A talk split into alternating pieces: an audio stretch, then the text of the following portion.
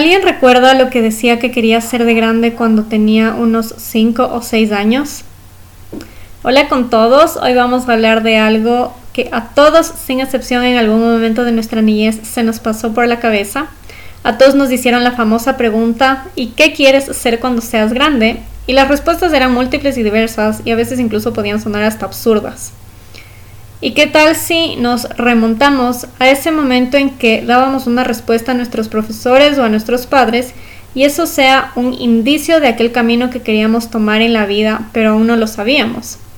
Soy fiel creyente que todos nacemos con dones, talentos, pero también con un propósito en la vida.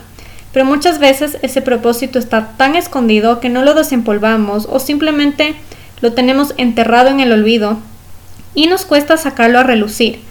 Sin embargo, debería ser algo que incentiven en nosotros mismos desde que somos pequeños para que esas pasiones no se pierdan y a lo largo de nuestro crecimiento sea mucho más fácil encontrarnos con ese ser humano que queríamos ser y quizás es la persona en la que nos convertiremos si tan solo le damos la oportunidad de salir, de dar pasos acertados y de ver en sus talentos una forma de servir al mundo. No tengo recuerdos muy claros, sin embargo, mi hermana me ha contado que siempre fui de esas personas que ahorraba desde chiquita y que no gastaba por gastar. Y supongo que debe haber sido así porque siempre tenía dinero ahorrado. Incluso mis papás me acuerdo con que me comparaban con hermanos de ellos que habían tenido siempre el mismo comportamiento y me decían que ese hábito les había llevado a tener un gran crecimiento económico. Me suena a un indicio, ¿o no? Yo estudié en un colegio donde tenían ahí mismo los niveles iniciales de educación, y cuando tenía 5 o 6 años me acuerdo que decía que quería ser profesora de matemáticas. ¿Coincidencia? No lo creo. Me acuerdo que en el departamento en el que vivíamos tenía un corredor súper largo desde la puerta de entrada a través del cual llegabas a las escaleras para el segundo piso y te conectaba con la sala y la cocina.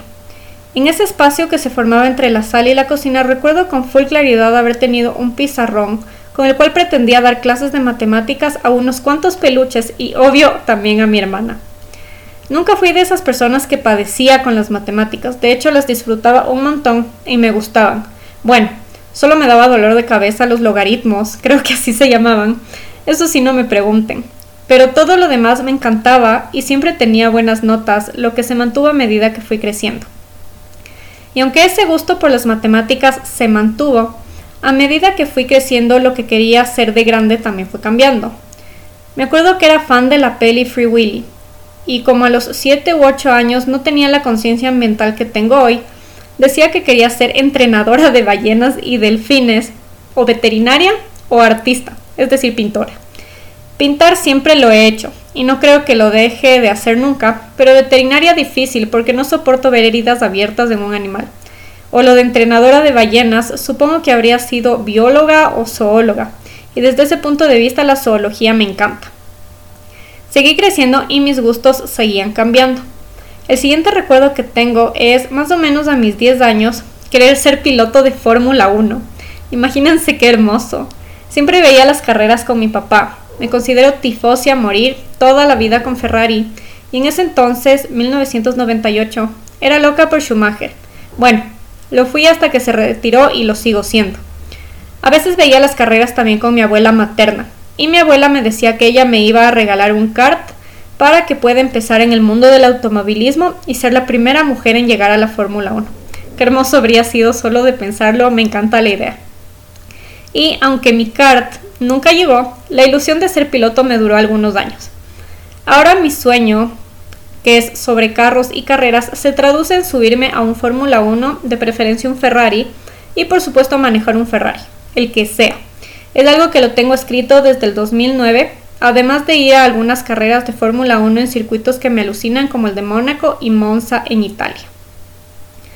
Como mi gusto por el arte lo he tenido siempre, la secundaria empezó no siendo tan clara. Sin embargo, más o menos desde cuarto curso o primero de bachillerato me empecé a inclinar por la arquitectura.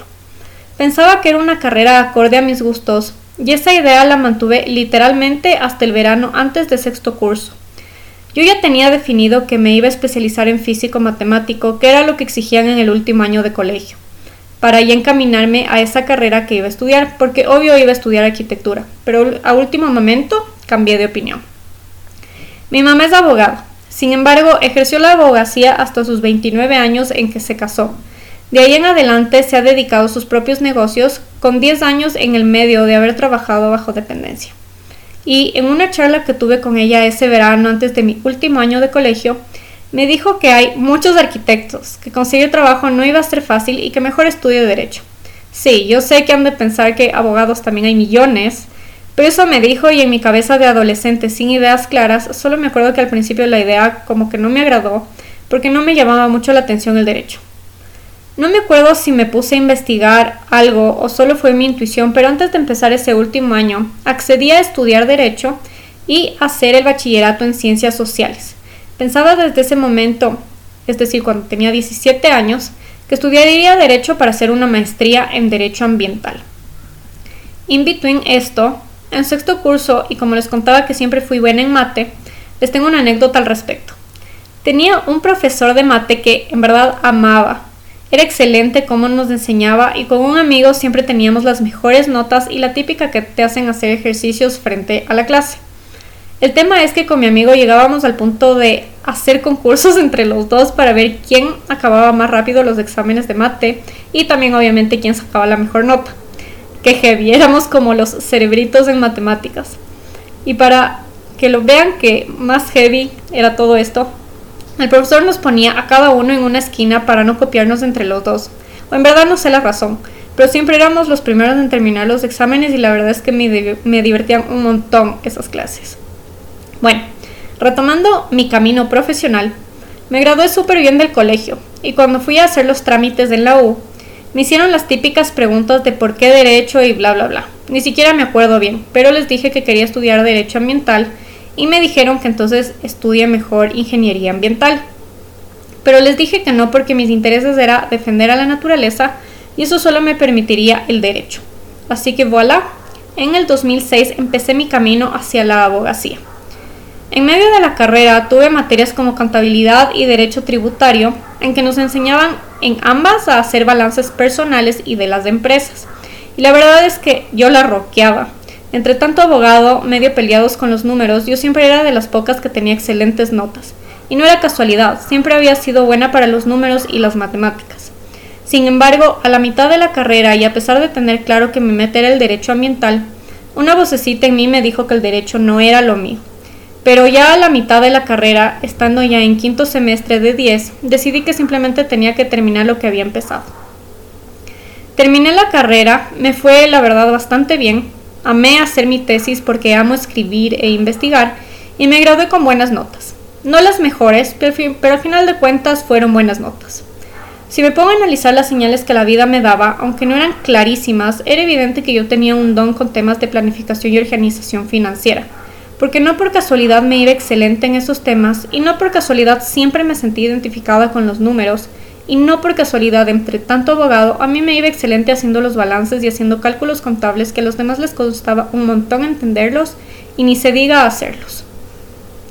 Al salir de la U, no pensé en hacer un máster de inmediato, además que para entonces en Ecuador no existía una maestría en Derecho Ambiental como yo quería y a los pocos meses conseguí trabajo en una institución financiera norteamericana que opera en el Ecuador. Y ahora que lo pienso, tampoco creo que haya sido casualidad que la vida me estaba encaminando por ahí.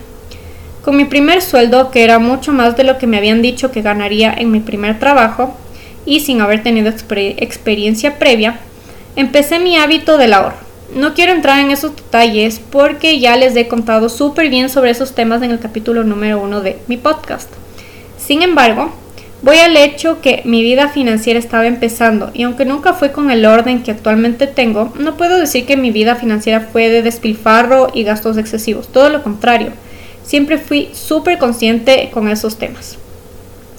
La vida me siguió encaminando y a lo largo de nueve años he trabajado en tres instituciones financieras y puedo decir con orgullo que en las mejores en mi país. Estar dentro de mercados financieros me permitió entender a detalle el manejo de productos que se ofrecen y cómo se los maneja, qué hay detrás de cada contrato que se firma, de cada pago que se hace, además de todas las regulaciones que existen detrás de cada producto que se saca y de cada contrato que se emite.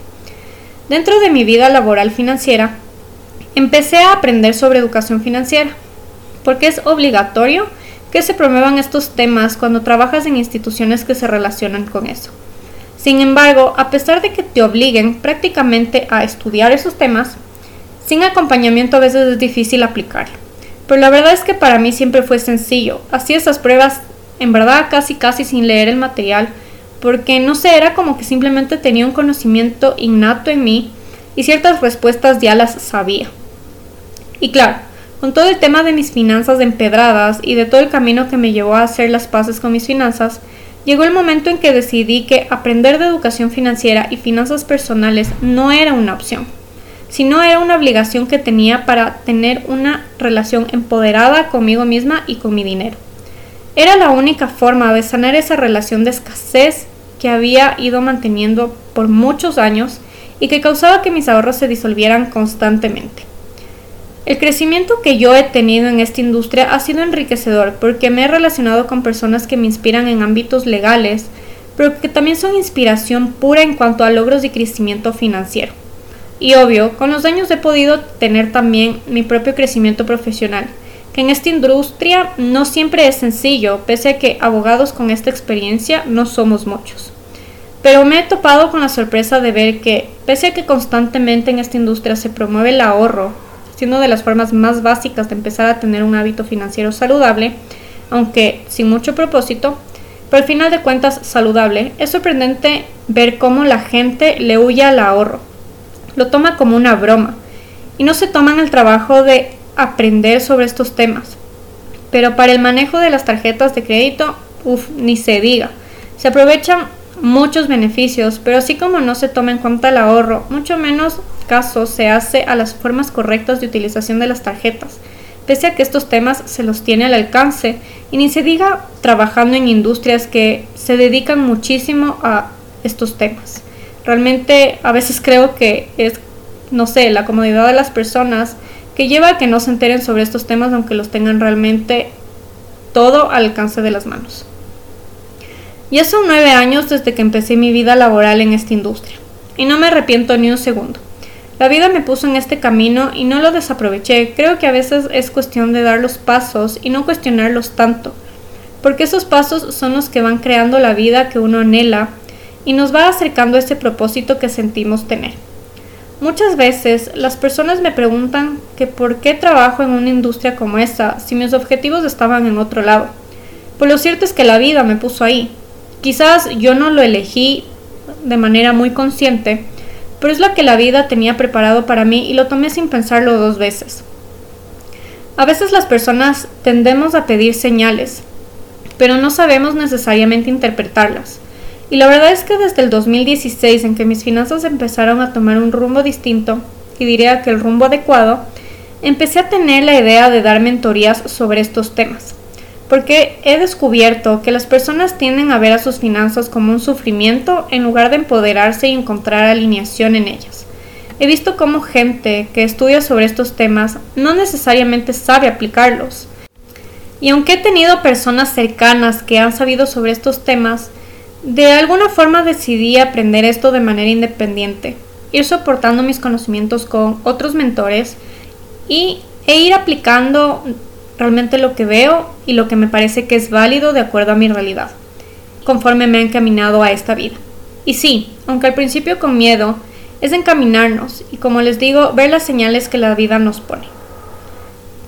Porque sí, debo admitir que a finales del 2019, en la terapia que me realizo cada cierto tiempo, le comenté a la persona que me las hace sobre este proyecto y simplemente me dijo que los puentes se irían presentando pero que estaba en mí ir dando los pasos acertados.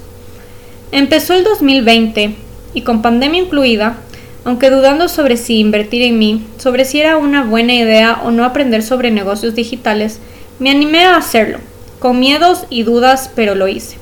Y gracias a toda esa educación que decidí tomar, gracias a decirme a mí misma que sí, es que puedo ver cómo se van haciendo tangibles ideas que en el 2016 no tenía idea de cómo empezarlas y me refugiaba en personas que pensaba podrían darme algún tipo de apoyo sobre estos temas, aunque claramente eso no llegó nunca a fluir.